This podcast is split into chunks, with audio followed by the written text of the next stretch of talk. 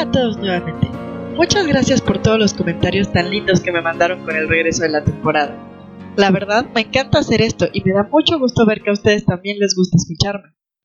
El día de hoy les voy a hablar de una gema que si les soy sincera, durante muchos años no supe apreciar nada. No me parece atractiva y la verdad se me hacía una gema de abuelitas, de señoras estiradas o también en un extremo opuesto, algo sin chiste, prácticamente indistinguible de las imitaciones de plástico. Qué equivocada estaba. La gema de la que les estoy hablando es, por supuesto, una que les presenté el podcast pasado, la perla. Contrario a la poca estima que le tuve antes de conocerla en serio, las perlas, tanto naturales como cultivadas, son una de las joyas más queridas de todos los tiempos. Como les platiqué ya, es una gema orgánica, y es sin duda una de las más versátiles de este grupo.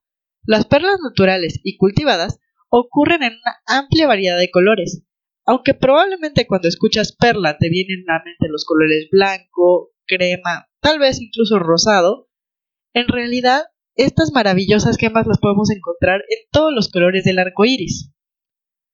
En cuanto al origen de las perlas, durante la mayor parte de la historia humana, las perlas se obtenían de moluscos sin ninguna intervención del hombre. Para obtener un hilo a juego de perlas, realmente se querían años de cosecha, sacrificios, la vida incluso de muchos buzos, para conseguir un collar que, para estándares actuales, ni siquiera podría decirse que hiciera juego. Ahora, ¿por qué eran tan valiosas? Por lo difíciles que eran de encontrar ya que la producción no es algo sencillo. ¿Cómo se produce una perla natural? Probablemente has escuchado alguna vez la teoría de que cuando un granito de arena entra a una ostra, ésta lo empieza a cubrir de nácar y crea una perla. Prácticamente todos los que hemos visto una perla en algún lado hemos escuchado esta historia. Pero que sea sabiduría popular no quiere decir que sea real. De hecho, si nos detenemos a pensarlo, no hace mucho sentido. ¿Qué les parece si lo analizamos? Primero que nada, la idea de que una ostra sienta tanta irritación por un granito de arena me recuerda más al cuento de la princesa y el guisante que algo que pueda suceder realmente. Dime, ¿acaso te darías cuenta si alguien metiera un pequeño chicharito debajo de tu colchón a la hora de dormir en tu cama te molestaría? Eh, la verdad es que yo no lo notaría. Por otro lado, y hablando en serio, sabemos que las perlas naturales son una ocurrencia rara, en, medio en un medio completamente natural, tendríamos que abrir aproximadamente 10.000 ostras para encontrar una sola perla. Ahora, si las ostras viven en el mar en contacto con miles de millones de granitos todos los días, a lo largo de su vida, una ostra va a estar en contacto con billones, si no es que más de granos de arena. Si uno solo produjera realmente una perla, al entrar en las ostras, cuando los niños fueran a la playa no estarían recogiendo conchitas, estarían recogiendo perlas. Por supuesto, como todo mito, esta historia de formación tiene algo de verdad. Las perlas naturales se forman efectivamente cuando un irritante se aloja dentro del tejido del manto del molusco. Para protegerse, lo que el molusco hace es recubrir el irritante con una serie de secreciones concéntricas de concholín y aragonita que en algunas ocasiones generan nácar, como hablamos la vez pasada, para cubrir el, el irritante y evitar la molestia. Hasta ahí podemos ver de dónde surgió la idea detrás del mito. Ahora, si no es un grano de arena, ¿qué es lo que realmente entra a la ostra que la molesta tanto? Los irritantes más comunes son pequeños parásitos como gusanitos barrenadores, que se instalan dentro de la perla. Sin embargo, puede también que entren otras cosas y lo molesten, como pedazos de coral, pequeñas piedras, incluso cangrejos pequeños. Así que sí, es probable que ninguno de nosotros notara un guisante bajo el colchón, pero definitivamente notaríamos si un gran bicho decide volverlo a su hogar o si un tenedor se queda debajo de las sábanas a la hora de tender la cama. Pero bueno, ¿cómo es que si la formación de perlas naturales es algo tan complejo, cómo es posible que hoy en día las perlas sean una de las gemas más comunes en joyería de todo tipo. Pues esto es gracias al desarrollo del cultivo comercial de perlas. Antes del desarrollo de las perlas cultivadas, solo había las perlas naturales disponibles y su valor era estratosférico, prácticamente impagable. Las perlas naturales eran tan raras que solo la realeza y los más ricos mecenas podían pagarlas. Se dice que en la antigua Roma hubo un general del ejército romano que vendió uno de los aretes de perla que de su madre para pagar una campaña militar completa, lo que hoy endeuda países. Así que podemos darnos unidad del valor. Pero si para algo somos buenos los humanos, es para encontrar soluciones a los problemas que tenemos, buscar maneras de generar dinero y domesticar a la naturaleza para ayudarla a trabajar para nosotros. Claro, también somos muy buenos para sobreexplotarla, pero eso ya es otra historia. Los primeros intentos de cultivar perlas vienen desde el siglo XIII, cuando emprendedores granjeros de perlas chinas comenzaron a cultivar perlas ampolla, que también conocemos como medias perlas o perlas mave, que es una media perla que crece en la, conchita o en el caparazón y que a la hora de cortar tienes perla de un lado y madre perla o conchita del otro lado. Esto lo hacían en mejillones de agua dulce. Y de hecho, para hacer más atractivo su producto, empezaron a experimentar con formas interesantes. Incluso una de las más populares era usar pequeños moldes con forma de Buda para crear pequeños buditas de perla. Así fue como durante siglos las perlas ampolla fueron lo único que logramos cultivar exitosamente. Las verdaderas perlas permanecieron un secreto custodiado por la naturaleza que parecía que nunca iba a ser develado. Esto cambió a finales del siglo XIX, principios del siglo XX, cuando el trabajo, esfuerzo y gran dedicación de tres hombres japoneses cambió la industria joyera para siempre. El nacimiento de la industria de perlas cultivadas que conocemos hoy en día data concretamente de 1916, cuando Kokichi Mikimoto, un vendedor de verduras que dejó todo para seguir su sueño de cultivar perlas, a los 58 años comenzó la producción masiva de las perlas Akoya después de más de 25 años de trabajo, experimentación, errores y mucha paciencia. Perla sacoya. Cuando una persona piensa en una perla, lo más probable es que piense en una colla o un collar de acollas, blancas, redondas, brillantes. Las perlas sacoya que creó Mikimoto son las clásicas perlas cultivadas, veneradas por más de 100 años. Los hilos más finos emanan un brillo que rara vez se encuentra en otras variedades de perlas y que es una de las razones por las cuales la sacoya hoy en día todavía se consideran el estándar de oro en la perla cultivada. Una perla colla de máxima calidad es algo impresionante de ver. Es curioso cómo en algo tan delicado y nacarado puedes verte reflejado claramente como si fuera un espejo. Si algún día pueden ver una, les prometo que no se les va a olvidar. Pero bueno, volvamos a la historia del señor Mikimoto. Todo comenzó cuando en 1890 decidió venderlo todo y lanzar su primera granja experimental de perlas en una pequeña isla en Beteishima. Si pronuncio algo mal en japonés, de verdad me da muchísima pena, pero creo que está un poco más allá de mí. Pero bueno. Su meta era duplicar el antiguo método chino de cultivo de perlas ampolla, pero en vez de usar moluscos de río, usando otras marinas. Para su primer intento utilizó mil moluscos acoya o eh, una variedad que se llama pintada fucata para ser técnicos.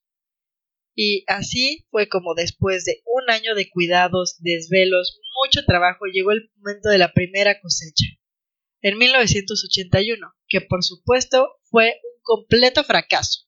No había producido una sola perla ampolla. A pesar del fracaso no se desanimó, así que lo intentó de nuevo, esta vez con 5.000 moluscos a colla. En esta segunda ocasión, implantó las conchas con moluscos, de los moluscos con varios núcleos, como conchas de abulón, coral, hueso y otro tipo de materiales, tomando cuidadosas notas de cada uno, y así durante un año más trabajó incansablemente hasta la siguiente cosecha. En esta ocasión, también fue un fracaso. Pero esto no desanimó al señor Mikimoto. Él sospechaba que las fallas estaban relacionadas con el material que había utilizado para los núcleos. A pesar de tener dos fracasos consecutivos y la presión de quienes lo rodeaban y creían que estaba un poco loco, Mikimoto decidió intentarlo nuevamente, esta vez utilizando solo cuentas de madre perla en mil moluscos más. Decidió usar madre perla ya que éste se compone de nácar, que es la misma sustancia de la que se componen las perlas. Así fue como, en 1893, logró cultivar exitosamente sus primeras perlas de ampolla, utilizando núcleos de nácar.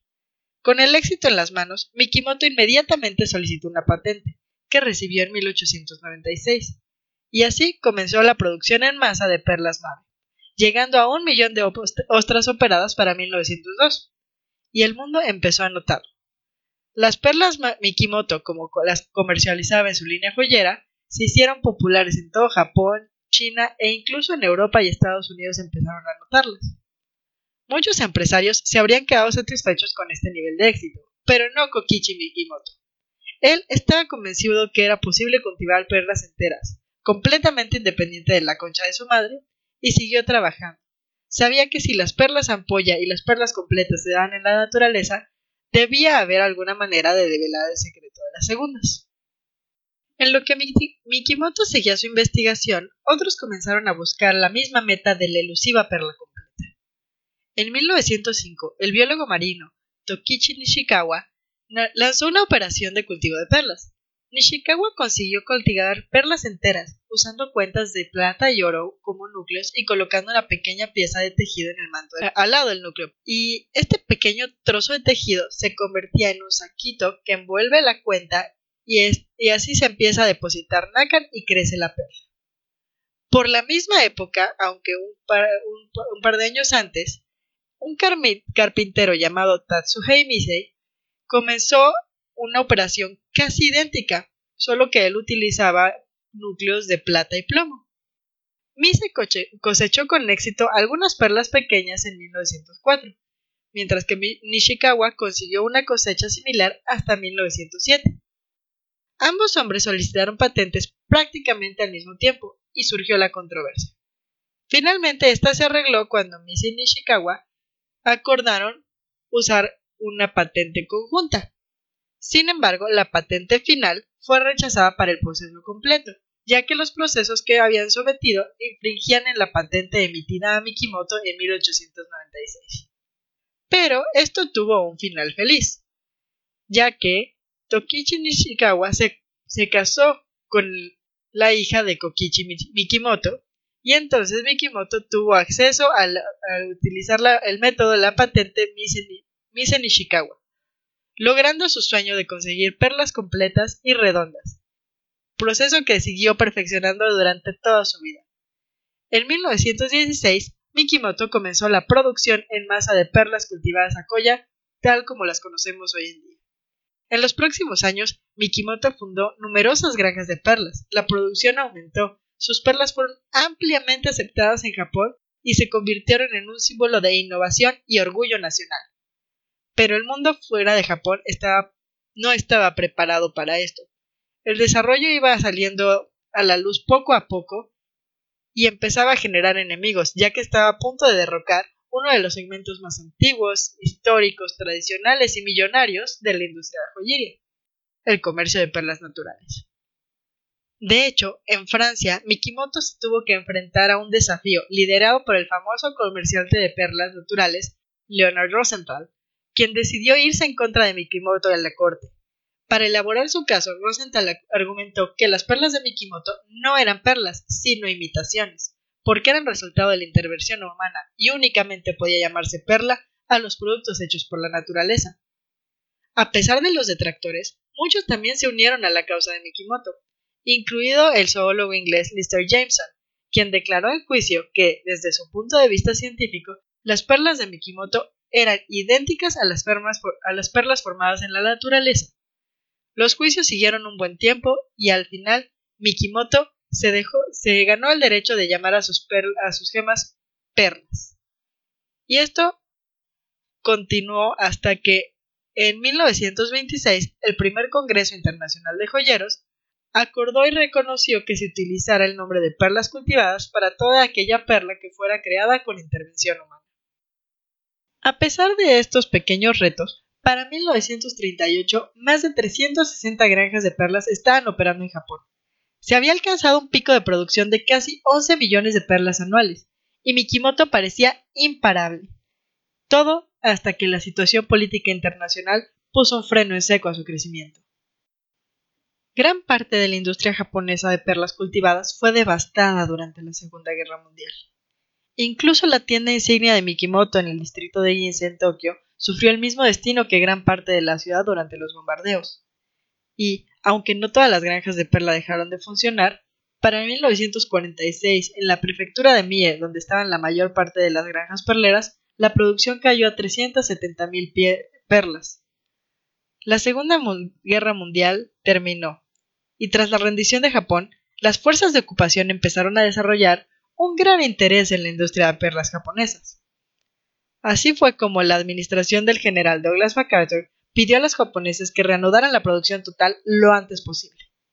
Eso sí, las fuerzas aliadas ordenaron que toda la producción solo podría ser vendida a través de la Oficina Central de Suministros Americanos, por lo que todas las perlas cultivadas en Japón se exportarían primero a Estados Unidos o serían vendidas a través de soldados americanos y sus familias en Japón. Fue así como las perlas japonesas se convirtieron en uno de los lujos favoritos entre los soldados americanos, quienes llevaban consigo todos los hilos de perlas que podían a su regreso a los Estados Unidos, y esto generó, o al menos eso creen muchos, el verdadero amor a, las perlas de, de parte de los americanos. Fue en esta época que las estrellas de cine comenzaron a lucir collares de perlas en películas y alfombras rojas. Pocos años después, Jackie Kennedy terminó de afianzar este amor en la cultura occidental por las perlas, y el resto es historia. Kokichi Mikimoto vivió hasta los 96 años. Fue un hombre longevo que atribuía su salud y de larga vida a el hecho de que, durante sus últimos años, todos los días comía una perla. El hombre falleció el 20 de septiembre de 1954, por causas naturales, después de regresar de trabajar, habiendo tenido reuniones de trabajo con su equipo planeando cuáles eran los lugares ideales para seguir expandiendo su imperio de granjas perleras. Espero que esta historia les haya resultado interesante. Definitivamente es una inspiración sobre el trabajo duro, sobre alcanzar los sueños, y quise compartirla con ustedes en estos momentos, porque creo que todos nos podemos beneficiar de ejemplos a seguir. Estas historias se siguen viviendo todos los días en la industria joyera, que está llena de personas que amamos lo que hacemos y soñamos con crecer nuestras empresas. Por favor, no dejen de mandarme sus comentarios sobre esta historia y sobre los, sueños que ustedes quieren alcanzar. Nos vemos el próximo día con 7 para seguir conociendo más acerca de las gemas y las piedras preciosas. Bye bye.